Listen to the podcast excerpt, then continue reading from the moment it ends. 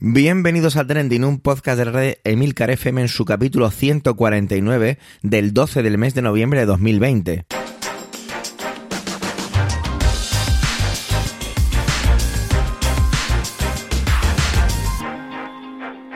Trending es un podcast sobre lo que pasa, sobre lo que ocurre, sobre las noticias que pueblan las redes sociales. Todo ello con opinión y siempre con ánimo de compartir. Por ello somos varias voces, aunque yo, Javier Soler, haga de presentador. Trending es tu podcast de noticias semanal. Adelante. El mundo parece un poquito mejor sabiendo que Trump no seguirá en la Casa Blanca, pero como me acabáis de escuchar, me mantengo prudente y sea como fuere, creo que es algo bastante, bastante bueno. ¿Qué tal ayer? Eh, bueno, ayer no, perdón, el martes. No, no, perdón, ayer, ayer. Es que ya no sé ni en qué día vio, disculpadme. El 11 del 11, el famoso día de los solteros, de que viene de la cultura asiática, porque no sé si es chino, entonces prefiero decir asiático, un poquito más global. Y si gastasteis mucho dinero. Yo, como soy un tío raro, hice una compra de lo más extraña, pero que tampoco viene al caso, así que vamos a empezar a presentar a Alma. Alma nos trae cultura, nos la trae con el Festival de Cine de Sevilla, un ejemplo más de cómo la cultura intenta hacerse un hueco en toda esta crisis y cómo el anuncio de medidas les afectan hasta el nivel de tener que cambiar toda su organización de manera casi improvisada. Manuel ya nos acercó un poco y nos contó lo vapuleada que está la cultura en estos tiempos. Vamos a escuchar el punto de vista de Alma, así que adelante Alma.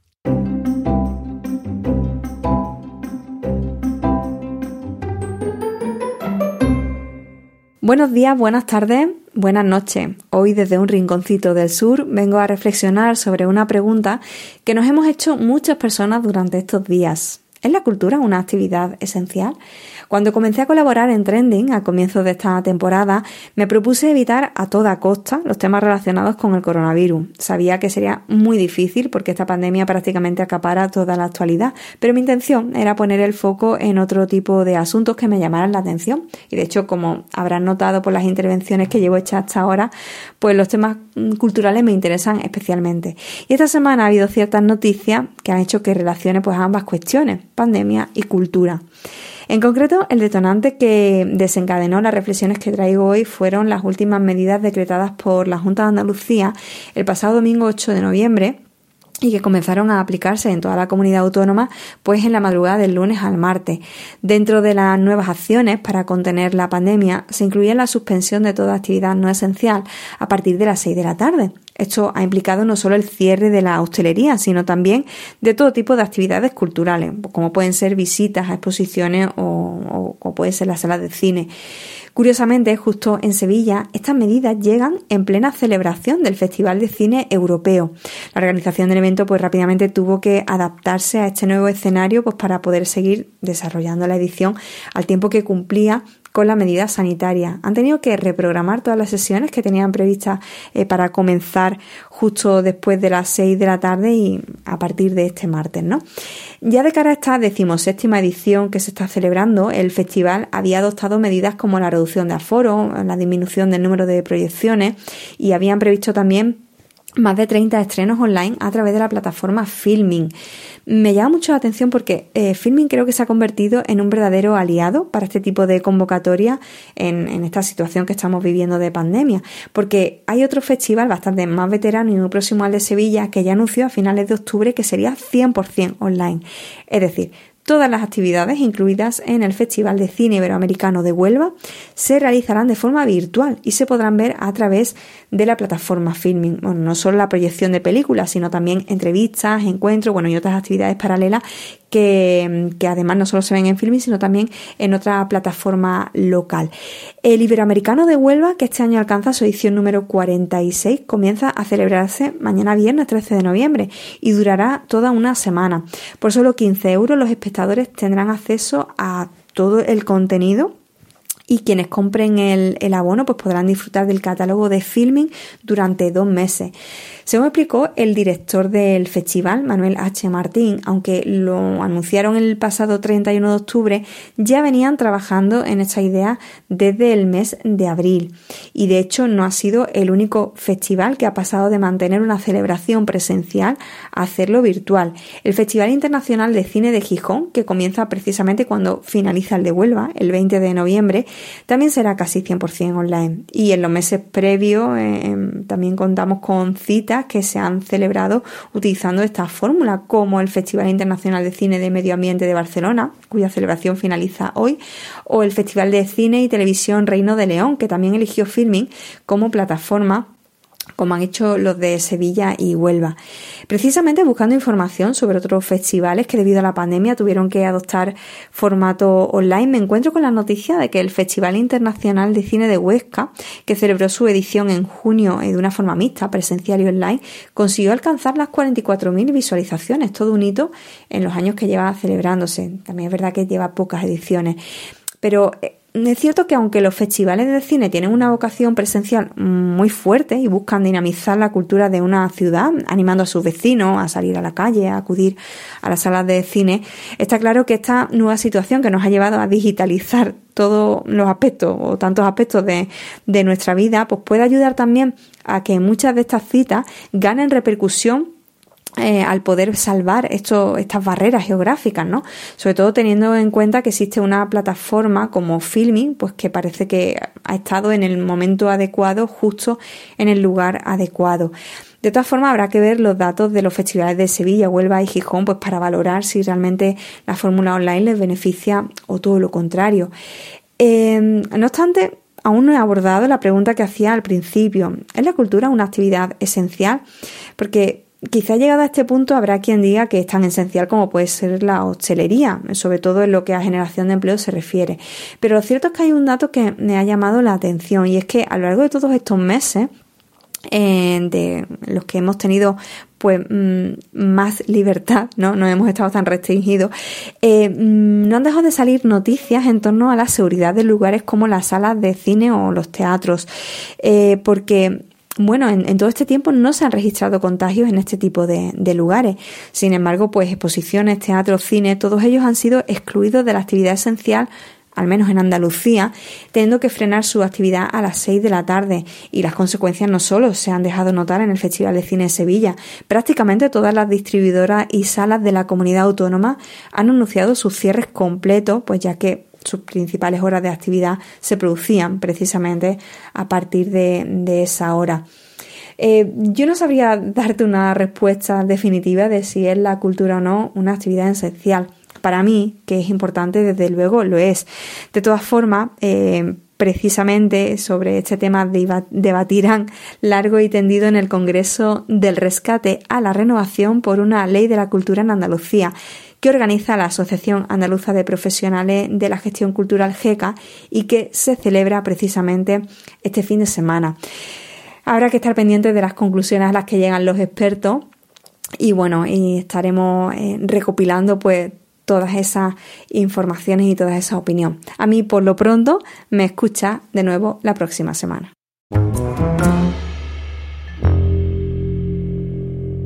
Manuel se nos presenta esta semana algo apenado por todo lo que está ocurriendo con la famosa Ley CELA, Ley de Educación, que no es cualquier otra cosa, desde luego, es algo muy importante, que va a seguir su curso pese a todo lo que está pasando con la pandemia y con lo que esto significa. Está generando una crispación casi casi sin precedentes, aunque aquí ya cualquier cosa nos deja de sorprender. Adelante, Manuel.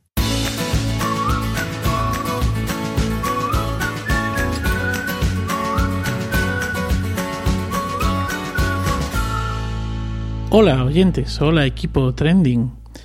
Desde la semana pasada vengo viendo en los medios, en redes y entre mis amigos y conocidos cierta crispación en torno a la LONLOE, es decir, a la propuesta de ley de educación o más conocida como ley CELA. Y verdaderamente me apena, porque una vez más vamos a dejar pasar la oportunidad de sentarnos, dialogar y llegar a consensos. Hace unas semanas aquí en Trending Javier Soler nos habló de una parte de la ley, aquella que sonó en su momento, aquella que hablaba sobre la promoción de los alumnos con suspensos a juicio del claustro. Y hace unos meses, en mayo concretamente, pues yo mismo hablaba de la plataforma Educación Inclusiva Sí especial también. No sé si lo recordarán. Y es que eh, esta ley que se nos viene encima contempla el cierre de centros escolares de educación especial bajo el paraguas de la inclusión. Ahora, en estos momentos, pues ha llegado el turno del castellano como lengua vehicular o no en aquellas comunidades autónomas con lengua propia y el turno también de un progresivo desmantelamiento de la enseñanza pública concertada. Apenas voy a entrar en discutir estos aspectos de la ley, pero sí que me gustaría dejar cuatro apuntes.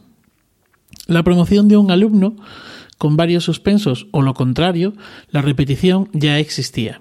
La repetición como algo excepcional Oiga, pues que no es nuevo, es así. Se trata de una medida excepcional. Los docentes no tienen como vocación, al menos todos los que yo me he encontrado, no tienen como vocación hacer la vida imposible al alumnado. Todo lo contrario. Y los gobernantes y la oposición lo saben. La inclusión no puede ir en contra de una educación especial, ni en contra del derecho a decidir de las familias.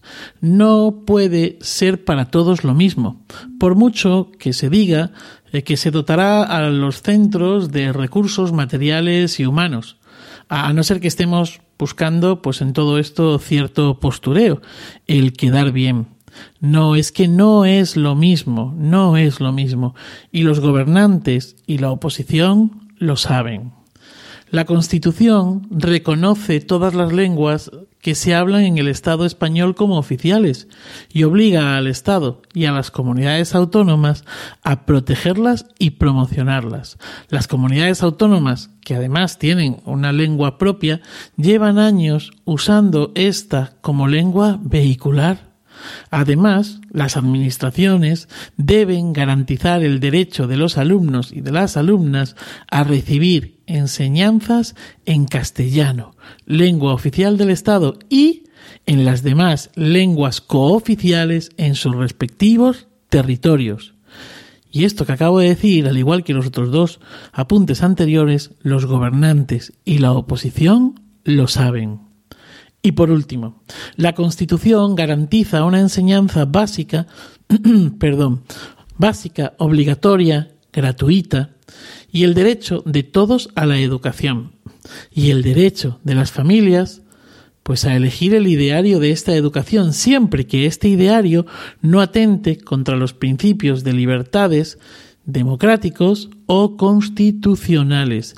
Y en esta libertad y en ese garantizar entra la enseñanza concertada. Si se elimina la enseñanza concertada, no se puede elegir porque deja de ser pública. Y los gobernantes y la oposición lo saben. Dicho esto, ¿qué es lo que está pasando? Si todo el mundo lo sabe, ¿qué sentido tiene todo esto? Pues en mi humilde opinión, no es ni más ni menos que una forma más de enfrentamiento. Se trata de agradar a los socios de investidura, de generar crispación, no debate, de hacer brindis al sol sabiendo pues que parte de esta ley se quedará por el camino. Me apena esta actitud Cómo me apena que una ley de esta envergadura siga su curso en una situación de pandemia y restricciones de movimiento e incluso restricciones de expresión eh, de la libertad de cada uno, del derecho que tenemos a la libertad y a la expresión, y que en estos momentos pues no tenemos, porque no podemos salir a la calle. O bueno, podemos salir a la calle, pero no se pueden organizar esas manifestaciones que en este momento se estarían produciendo por todos y cada uno o solo por algunos de estos aspectos. Lo dicho, una vez más, y no van pocas, vamos a dejar pasar la oportunidad de sentarnos, dialogar y llegar a consensos, de pensar en un pacto de Estado por la educación, un pacto que no esté a merced de los votos, de los discursos partidistas o de los pactos de gobierno. El Estado debe garantizar la seguridad y el bienestar social y sanitario de sus ciudadanos y, por supuesto, la educación. Y dicho todo esto, pues nada más. Feliz día y feliz vida.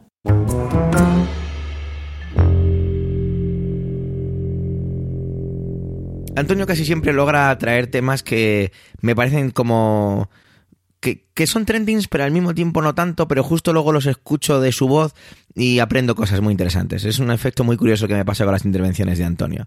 En esta ocasión nos trae cómo el español podría ser, el castellano, el español podría ser el final de la lengua vehicular en la educación en este país, en España. Y tal y como ha definido las líneas naranjas del partido político Ciudadanos a este respecto. Adelante, Antonio.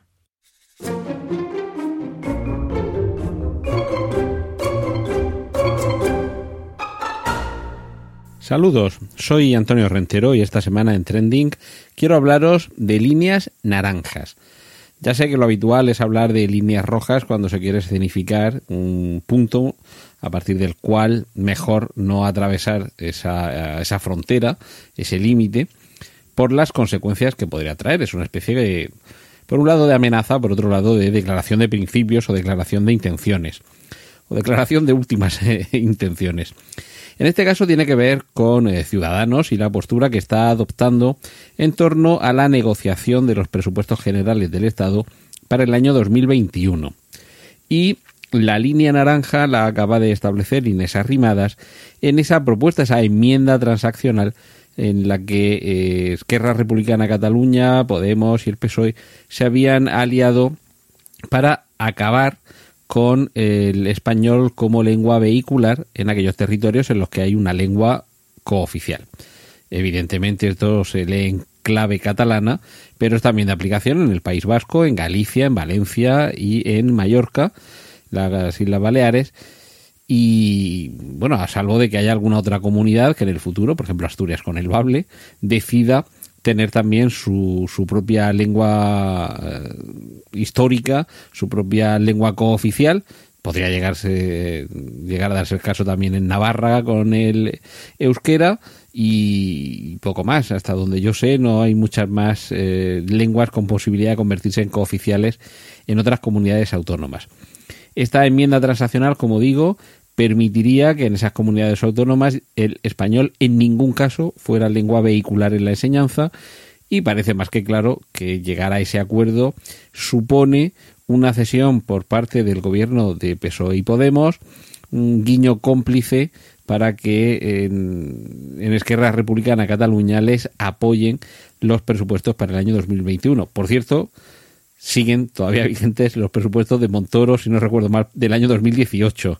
Este es como el CID, que sigue ganando batallas después de muerto.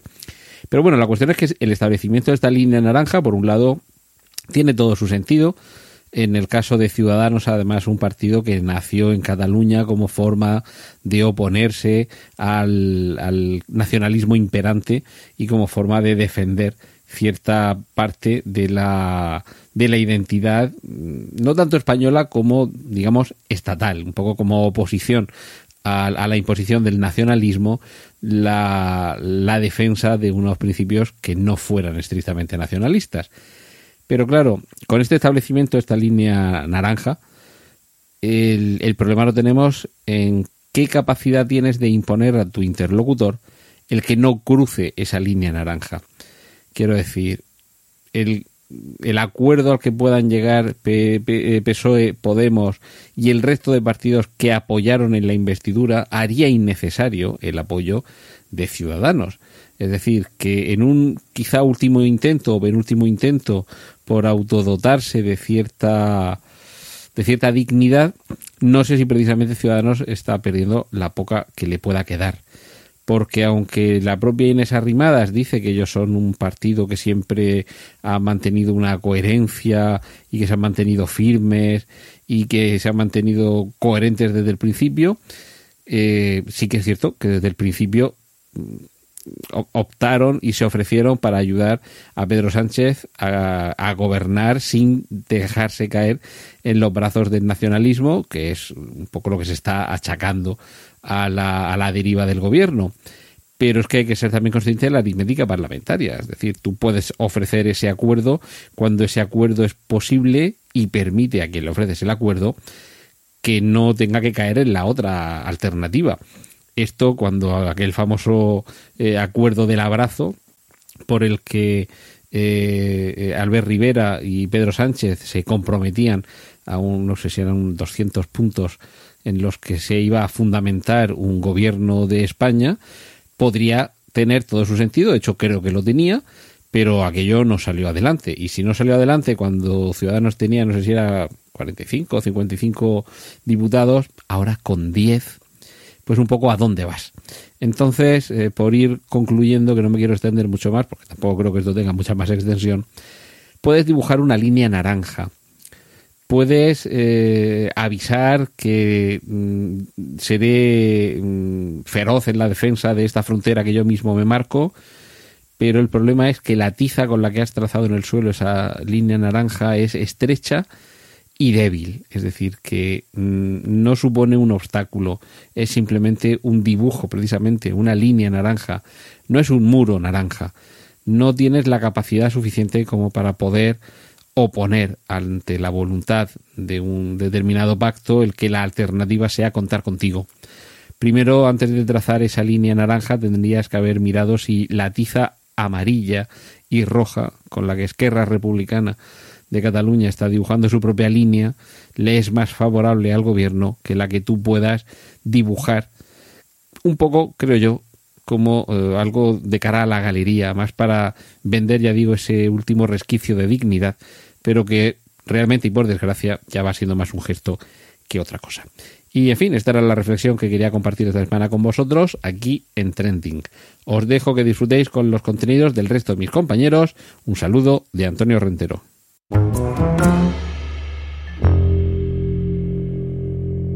Habría muchas maneras de presentar la intervención de Milcar, sin embargo las líneas que me dejó como explicación son la mejor de las presentaciones, así que casi cito textualmente.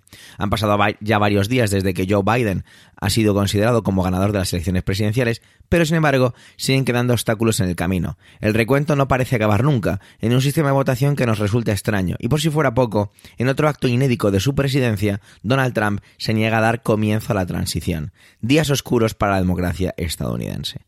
Así que nada, adelante Milcar.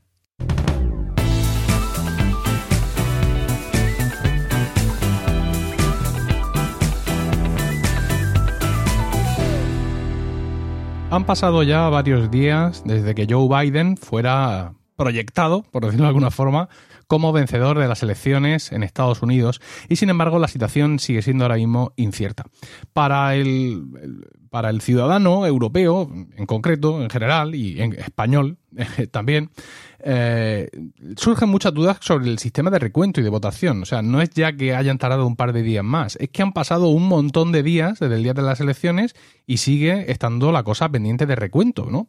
Yo creo que en este caso, bueno, pues que tenemos que ser, digamos, comprensivos con sistemas electorales que nos son ajenos y que incluso en un momento dado, aunque nos dé la sensación de que son más débiles o que son menos garantistas, es todo lo contrario, porque existen muchas más posibilidades de voto. Es decir, tú puedes votar por correo o puedes votar anticipadamente en aquellos sitios donde dejan votar antes. Es decir, hay muchísimas más posibilidades. Y luego cada estado tiene su legislación al respecto, cosa que a nosotros nos vuela un poco la cabeza, porque realmente muchos estados de las autonomías, pero en muchísimos aspectos nuestra legislación sobre cualquier cosa es mucho más uniforme en toda, en toda España que eh, por distintas autonomías. Aquí no se entendería, evidentemente no sería comprensible, pues por ejemplo, que en Murcia pudiéramos estar recibiendo o contando los votos por correo hasta tres días después, mientras que en Castilla-La Mancha eh, se esfuerza que se haga todo la misma noche. Por si no lo sabéis, eh, por ejemplo, quiero recordar que los votos por correo no sé si son los primeros o los últimos que se cuentan, pero cuando acaba la, votación, cuando a las 8 se cierran las urnas aquí en España, hay ya una saca de los votos por correo de esa mesa electoral en concreto. Ahí, lista. No sé, insisto, si son los primeros que se abren y se cuentan o si son los últimos, pero ya están ahí disponibles. Eh, Estados Unidos es mucho más grande. Estados Unidos tiene una, digamos, una disposición urbana muy distinta. Aquí tenemos ciudades grandes y es cierto que hay bastantes pueblos, pero no es como allí. Quiero decir, la distribución de la población es distinta, sus sistemas postales son distintos. Es todo muy distinto y es muy difícil, muy difícil compararnos. Pero es un sistema que, que funciona. Es decir, yo, yo ponía en un tuit eh, hace una semana que me sorprendía cómo con la que está cayendo todavía salían los jefes de, electorales de los diversos estados, ¿no? incluso de distintos signos políticos, diciendo, pues mira, sí, hemos contado y seguimos contando. Y luego hay un recuento automático que se hace, según nuestra legislación estatal, cuando el margen de votos es tanto. Y quedan no sé cuántas sacas de votos en no sé qué sitio y otras no sé cuántas en otros votos. Y vamos a contar hasta el último voto, tardemos lo que tardemos, bueno, tardemos lo que tardemos no, porque tenemos de plazo no sé cuántos días para hacerlo. Y es como funciona allí. ¿Vale? Es como funciona y, en ese sentido, por mucho que nos extrañe, hay que respetarlo porque lo tienen súper claro. Luego, aparte, el recuento eh, eh, nosotros constituimos las mesas electorales con electores, es decir, esto seguramente muchos lo sabréis, aquí en España te toca ser presidente de una mesa electoral o vocal o lo que sea, y allí que vas tú con los otros dos o tres que, que os haya tocado por sorteo, junto con observadores que los partidos políticos hayan querido destacar en esa mesa, y vosotros os lo guisáis y vosotros os lo coméis. Y el presidente de la mesa electoral es el que luego tiene que ir con su acta y ir a la, delegación de gobierno o a donde le toque ir, dependiendo de cuál sea su ciudad o su pueblo, para depositar su acta antes de no sé qué hora y decir esto es así. Son bastantes menos votos, es otro tipo de organización, pero la sensación que me da a mí es que em, esto, aunque sea raro para nosotros, a ellos les funciona. ¿Qué es mejorable? Pues seguramente es mejorable como todos los sistemas. No quiero hablar ahora de eh, los españoles que están en el extranjero. ¿Vale? Y que tienen ahora el magnífico sistema del voto rogado, que ya es de aurora boreal. Es decir, el español que está en el extranjero tiene que rogar que le dejen votar. Y en muchísimas ocasiones, después de haber hecho todo ese procedimiento de rogar que le dejen votar, tiene que esperar que le lleguen las papeletas físicas, a donde demonios esté él. Y luego, una vez que lo ha hecho, tiene que conseguir remitir esas papeletas dentro de plazo. Es decir, eh, con todo este rollo raro de Estados Unidos, yo tengo la sensación ahora mismo de que España eh, dificulta el acceso al voto de algunos de sus ciudadanos, en concreto de los que están en el extranjero, mucho más que este sistema en Estados Unidos que nos parece en ocasiones muy moderno porque votan con máquinas o en ocasiones muy arcaico porque votan con máquinas de hace 50 años, pero que en definitiva es su sistema y lo tienen controlado por mucho que nos choque a los demás y por mucho que deje este margen medio raro de especulaciones y de quejas y de parar de votar y de seguir, mm, seguir perdón, parar de contar o seguir contando o qué se está contando o qué se deja, que se deja de contar. Pero bueno, insisto, esto es así y así es como le funciona. Y luego otro asunto adicional, y es que ellos votan muchas más cosas. Es decir, nosotros eh, cuando vamos a votar, las elecciones más concurridas que podamos tener, ¿qué votamos? Votamos al Congreso y al Senado, es decir, dos papeletas.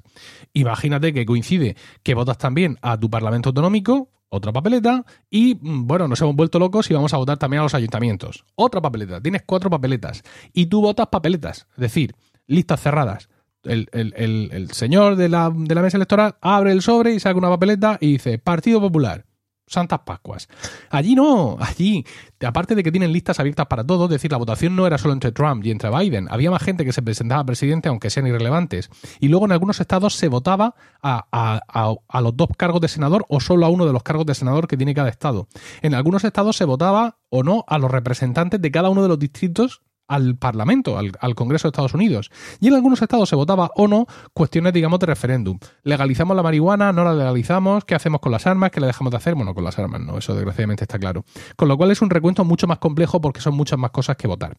Eso por un lado. Y luego por otro lado, está el tema de, eh, está el tema de Donald Trump no eh, admitiendo el resultado. Y esto sí que es más excepcional, ¿no? Porque a estas alturas del partido, eh, salvo en el caso, por ejemplo, de Bush contra Al Gore, donde había mm, cosas que estaban evidentemente necesarias de, recontarse y, se hicieron pues todas las pesquisas, pero en un caso como este que está tan claro, eh, Donald Trump ya tendría que haber salido y haber felicitado a Joe Biden por la victoria de las elecciones, aunque luego siguiera pidiendo recuentos y siguiera con sus historias. Pero este hombre, pues evidentemente no lo ha hecho. ¿Y qué es lo que está haciendo Donald Trump? Pues lo que ha hecho desde el mismo día que ganó las elecciones, que es apurar presionar y poner a prueba la estabilidad y la, eh, digamos, la fortaleza de las instituciones democráticas norteamericanas.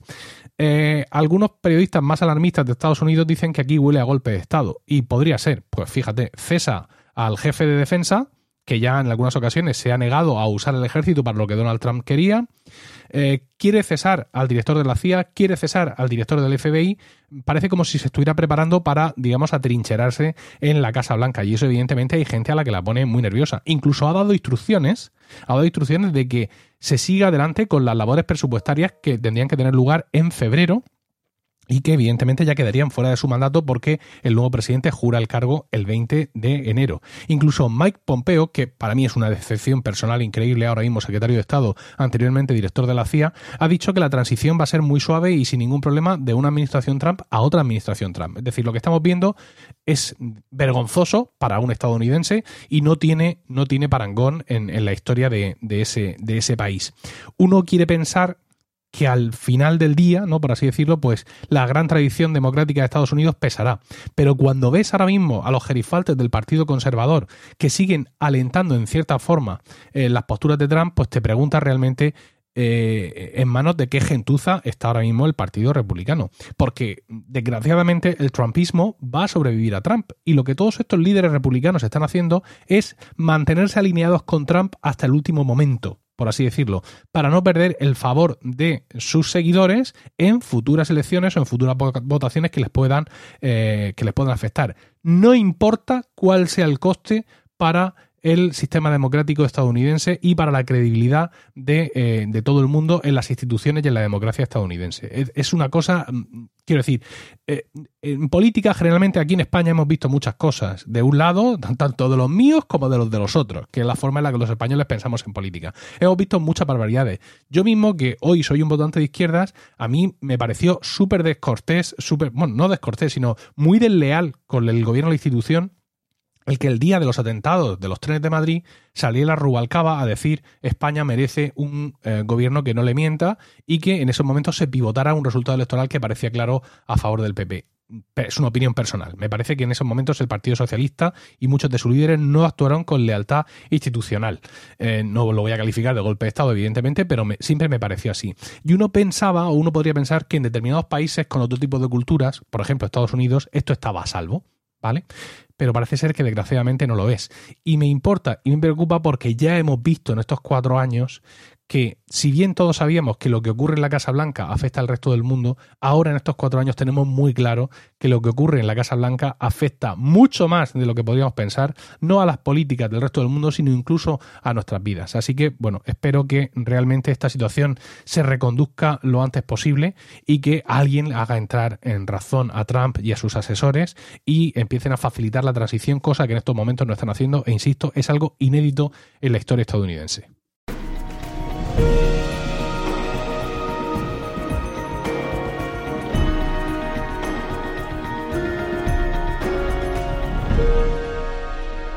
De lo poquito que le faltaba a este 2020 era un titular como el que me encontré el lunes y la verdad es que no pude resistirme a traerlo aquí a Trending. De hecho, esta intervención está grabada el propio lunes por la tarde. Quizás sea víctima de un clickbait, como se denomina este tipo de prácticas, o puede que no. Creo que os toca un poco juzgarlo a vosotros, queridos oyentes. Y es que el general Sir Nick Carter advierte del peligro de la Tercera Guerra Mundial. Bueno, vamos a ir un poquito por partes, ¿no? ¿Quién es este general? Bueno, el bueno de Sir Nicholas Patrick Carter, Nick Carter, no confundir con el componente del grupo musical los Backstreet Boys, es el jefe de las Fuerzas Armadas del Reino Unido. Una persona con una carrera militar muy interesante. Tampoco voy a abordarme ni a extenderme mucho en ella, pero sí voy a contar una pequeña parte que me parece interesante traer aquí, y es que cuando estuvo al mando de las tropas del Reino Unido en Afganistán en 2009 y 2010, fue bastante criticado por algunos de los mandos del ejército estadounidense tachándolo de despreocupado por los subordinados, de no dejarle, de, no, de que él no permitiera a sus subordinados la capacidad de defenderse, poca capacidad para arriesgar, no visitar la primera línea de frente, rechazar peticiones de apoyo aéreo a sus tropas bueno, una serie de cosas pues feas, ¿no? El teniente general Daniel P. Bolger llegó a decir que era el tipo de general que él pondría a cargo de nada. No mucho tiempo después, otra serie de subordinados suyos y altos mandos del ejército eh, rechazaron este tipo de acusaciones y de hecho mandaron una carta firmada a, The Sunday Times defendiendo la capacidad de Carter de anteponer las vidas civiles, de proteger las vidas civiles y que incluso él mismo estuvo en primera línea del frente para dirigir a las tropas. No sé, creo que esta historia daría para, para investigar un poquito sobre ello porque me ha parecido muy interesante. Sea como sea, pues Nick Carter ha sido ha ido señalando indicadores que, eh, que podrían desembocar en una posible guerra mundial. Lo que también es curioso es que un alto cargo militar haga afirmaciones de esta índole, más políticas que militares. Esto lo he visto señalado en varios de los medios que he consultado para esta noticia.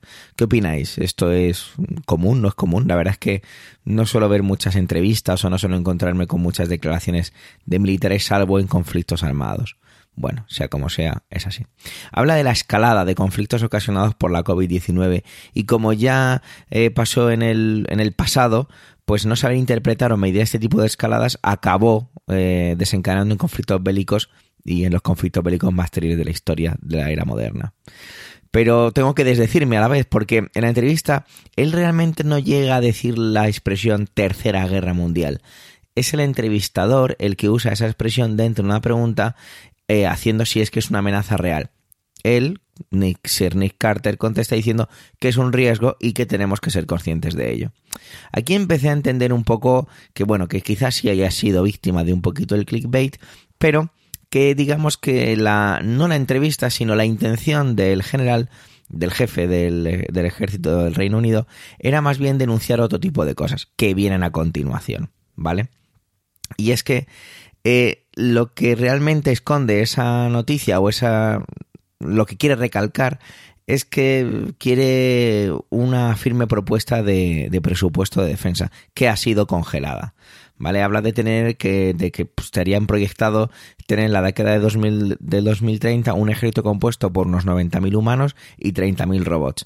Y tacha de desafío la de sostenibilidad del ejército tras el descarte por parte del Ejecutivo para una revisión integral del gasto a largo plazo debido a la incertidumbre en torno a la pandemia. Y es que el Ejecutivo ha preferido pasarlo todo a presupuestos anuales en lugar de a largo plazo, aunque también es verdad que el propio Ejecutivo está hablando con los diferentes ministerios para poder proporcionar cierta seguridad o cierta um, escalabilidad ante presupuestos que así lo requieran. Pero bueno, es decir, que la pandemia ha congelado partidas o ha cambiado de lugares partidas presupuestarias y esto tiene preocupado al jefe, cosa que es bastante lícita. Pero y espero tener razón y que mi miedo sea el que hable, ojalá no se produzca nunca un conflicto de estas proporciones y, y bueno, y qué decirnos sobre esto. Yo creo que me puedo quedar con una parte inicial de, de una frase que, que dice, aunque voy a, voy a, decir toda la frase completa, pero me quedo sobre todo con la primera parte, porque es una frase que suelo utilizar yo y qué sé yo, si yo nunca he tenido la gran, perdón, nunca he tenido, no, yo siempre he tenido la suerte de no ver la cara de la guerra en, jamás lo he visto y espero jamás vivirlo y que nadie de mi entorno lo, lo viva. Bueno, es un poco injusto y egoísta decir eso. Ojalá no existan los conflictos armados. Bueno, no soy aquí una, una persona muy, muy ducha para esto, pero simplemente la guerra todos sabemos que es algo deleznable y horrible de nuestra, de nuestra sociedad. La frase comienza así, tenemos que recordar la historia para que no se repita. Y esta es la parte en la que más me quedo, porque creo que es muy importante y hay grandes indicadores que hacen ver que parece que la historia o los conflictos como lo ocurrió en la Segunda Guerra Mundial, que ya hace 75 años que ocurrió, pues que eso, que quedan como muy atrás, ¿no? Ojalá no nos olvidemos. Sigo con la frase que él dice, pero hay un ritmo si miras atrás. Al siglo pasado, ante las guerras mundiales, es indiscutible que hubo una escalada que llevó a errores de cálculo y que provocaron una guerra que a escala que esperemos que no volverá a ver jamás. Y hasta aquí su frase. Bueno, pues ojalá el bueno de Sir Nick Carter se haya hecho estas declaraciones o incluso este titular no sea tan alarmista y sea más bien una llamada de atención ante la preocupación de que el Ejecutivo dote de los recursos necesarios que él considera que tiene que tener el ejército del Reino Unido. Ojalá sea, sea así y no, no nos asustemos más de lo, de lo estrictamente necesario y que este 2020, pues oye, que nos traiga alguna cosa buena antes de terminar, posiblemente pues para que lo llevemos un poquito mejor. Gracias por vuestro tiempo, gracias por querer escucharnos en este capítulo centésimo cuadragésimo noveno. Los comentarios siempre nos aportan enriquecimiento. No dudes en dejarlos en emilcar.fm barra trending. Un saludo y hasta la semana que viene.